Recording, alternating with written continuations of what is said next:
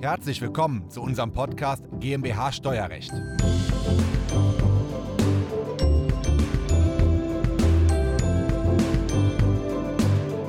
Ich bin heute nach Luxemburg gefahren für einen Mandanten und habe von einem Kreditinstitut sensible Daten mitgenommen, weil ich als Steuerberater auf der Autobahn und beim Grenzübertritt nicht durchsucht werden darf. Zumindest dürfen die Unterlagen, die ich für einen Mandanten dabei habe, bei mir als Steuerberater nicht beschlagnahmt werden.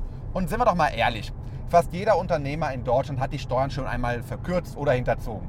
Sei es durch einen Bewirtungsbeleg, der falsch ausgefüllt wurde, sei es für Blumen für die Ehefrau, die dann doch als Geschenke für Geschäftsfreunde deklariert werden, eventuell eine Umsatzsteuervoranmeldung, die zu spät oder gar nicht abgegeben wird, weil auch das ist eine Steuerhinterziehung oder durch Konten ja im Ausland, zum Beispiel Liechtenstein, Luxemburg und der Schweiz. Und was genau damit auf sich hat, das erkläre ich Ihnen heute in diesem Video. Diese Folge ist der Audiomitschnitt unseres YouTube-Videos. Das Video verlinken wir Ihnen in der Beschreibung. Mein Name ist Christoph Jun, ich bin Steuerberater in Köln und unsere Kanzlei hat sich auf das Unternehmenssteuerrecht spezialisiert, insbesondere auf die Besteuerung von Kapitalgesellschaften. Und natürlich machen wir auch regelmäßig Selbstanzeigen für unsere Mandanten, aber auch für externe Mandanten, wo wir von anderen Steuerberatern, Rechtsanwälten und Wirtschaftsprüfern als Spezialisten hinzugezogen werden. Und ich bin heute nach Luxemburg gefahren, um Daten von einem Mandanten abzuholen, persönlich von einem Kreditinstitut. Und warum mache ich das persönlich und nicht der Mandant? Naja, wenn der Mandant es macht, dann kann er theoretisch von Zollbeamten oder von der Polizei auf der Strecke zurück angehalten werden, durchsucht werden und die sensiblen Daten, die ich im Kofferraum habe, könnten beim Mandanten beschlagnahmt werden. Und dann würde man das weiterleiten ans Finanzamt und schon wäre die Tat entdeckt. Und wenn die Tat entdeckt ist, kann er keine wirksame Selbstanzeige mehr abgeben. Dann ist das zu spät. Sollte man die Unterlagen per Post schicken, auch hier gilt, das könnte theoretisch von der Finanzverwaltung oder von der Polizei abgefangen werden. Hat also auch ein Risiko. Die sichere Variante ist, dass ein Steuerberater, Rechtsanwalt oder Wirtschaftsprüfer persönlich über die Grenze fährt, beim dortigen Kreditinstitut die Daten mit einer Vollmacht natürlich abholt, in seinen Kofferraum schmeißt, am besten noch versiegelt und mit zurück nach Deutschland nimmt. Denn wir als Steuerberater, Wirtschaftsprüfer, Rechtsanwälte sind Personen im Sinne von 53 Strafprozessordnung. Und bei solchen Personen dürfen die Sachen nicht beschlagnahmt werden, die wir im Kofferraum haben. Das ist geregelt in 97 Strafprozessordnung, weil wir unterliegen der Verschwiegenheitspflicht. Wir dürfen über die Straftaten unserer Mandanten nicht sprechen und die Unterlagen, die wir vom Mandanten haben oder mit dem Mandanten gemeinsam besprochen haben, dürfen bei uns als Steuerberater nicht beschlagnahmt werden. Und das gilt natürlich auch bei dem, für den Grenzübertritt, sodass wenn ich jetzt zurückfahre und gleich nach Deutschland reinkomme, diese Unterlagen nicht von den deutschen Finanzverwaltungen oder deutschen Polizeibehörden beschlagnahmt oder gesichtet werden dürfen. Sicherheitshalber sind die natürlich nochmal versiegelt. Für den Fall, dass ein Polizeibeamter etwas macht, was er nicht machen darf und die dann doch mitnimmt, darf er dort nicht reingucken. Ähm, was ist überhaupt eine Steuerhinterziehung? Was ist eine Selbstanzeige? Bei einer Steuerhinterziehung, da ist man leider sehr schnell dabei. Ich würde fast behaupten, fast jeder Unternehmer in Deutschland hat schon mal Steuern hinterzogen, wissentlich oder unwissentlich. Das fängt bei dem Bewirtungsbeleg an, das fängt, geht bei dem Blumenstrauß weiter. Aber auch eine Umsatzsteuervormeldung, die ja immer zum 10. des Folgemonats oder zum 10. des übernächsten Monats beim Finanzamt eingegangen sein muss.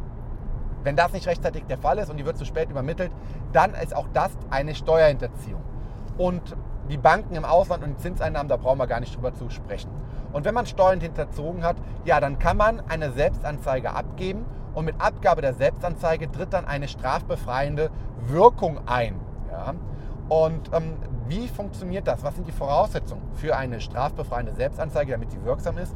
Ja, eine Voraussetzung ist, dass man zu allen unverjährten ja, Einnahmen oder Straftaten hinsichtlich dieser Einkunftsart eine Selbstanzeige abgibt. Also zum Beispiel ist Einkunftsart die Umsatzsteuer, eine die Gewerbesteuer, eine die Einkommensteuer und so weiter und so fort.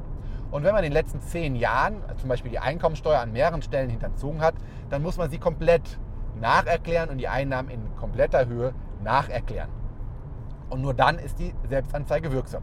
Außerdem darf natürlich die Steuerhinterziehung noch nicht erkannt worden sein. Das heißt, würde ich jetzt oder würde der Mandant mit den Unterlagen im Kofferraum aufgehalten werden, die Finanzbeamten würden die Unterlagen in die Hände bekommen, ist die ja, Hinterziehung an dem Zeitpunkt bekannt, dass die Einnahmen dort nicht versteuert wurden und man würde an dieser Stelle keine Selbstanzeige mehr abgeben können. Deswegen ist es so wichtig, dass ich persönlich die Unterlagen abhole. Weitere Voraussetzung ist, dass man sie dann im vollen Umfang nacherklärt, dem Finanzamt alle Informationen offenlegt und die Steuer natürlich auch tatsächlich entrichtet. Bei größeren Volumina muss man noch Strafen zahlen. Also Hinterziehungszinsen von 6% und Steuerzinsen muss man ohnehin zahlen.